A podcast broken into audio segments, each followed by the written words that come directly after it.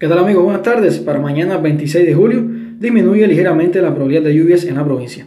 Es por esto que pronosticamos que el cielo estará como algunas nubes y sol en horas de la mañana y en la tarde se nublará hacia el interior y norte del territorio con aislados chubascos y tormentas eléctricas.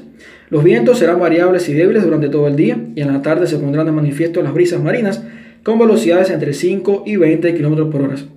La mar tendrá poco oleaje en la costa norte, mientras que permanecerá tranquila en la costa sur. En la madrugada, las temperaturas serán nuevamente calurosas, con 23 grados Celsius en la mayoría de los municipios, excepto en Nuevitas, donde solo descenderán hasta los 26 grados Celsius. Durante el día, la temperatura irá ascendiendo gradualmente y en la tarde se alcanzarán temperaturas máximas de 34 grados Celsius en gran parte de la provincia. Además, informarles que el sol saldrá a las 6 y 43 ante meridiano y se pondrá a las 7 y 54 pasado meridiano, mientras que la luna transita por la fase de luna llena. Resumiendo amigos, para mañana otro día muy caluroso, pero con aislados chubascos y tormentas eléctricas en la tarde hacia el centro y norte de la provincia. Y bien, esta es toda la información que tenemos en cuanto al tiempo. Desde el Departamento de Pronósticos les informó Diosdanis Estrada Alegra.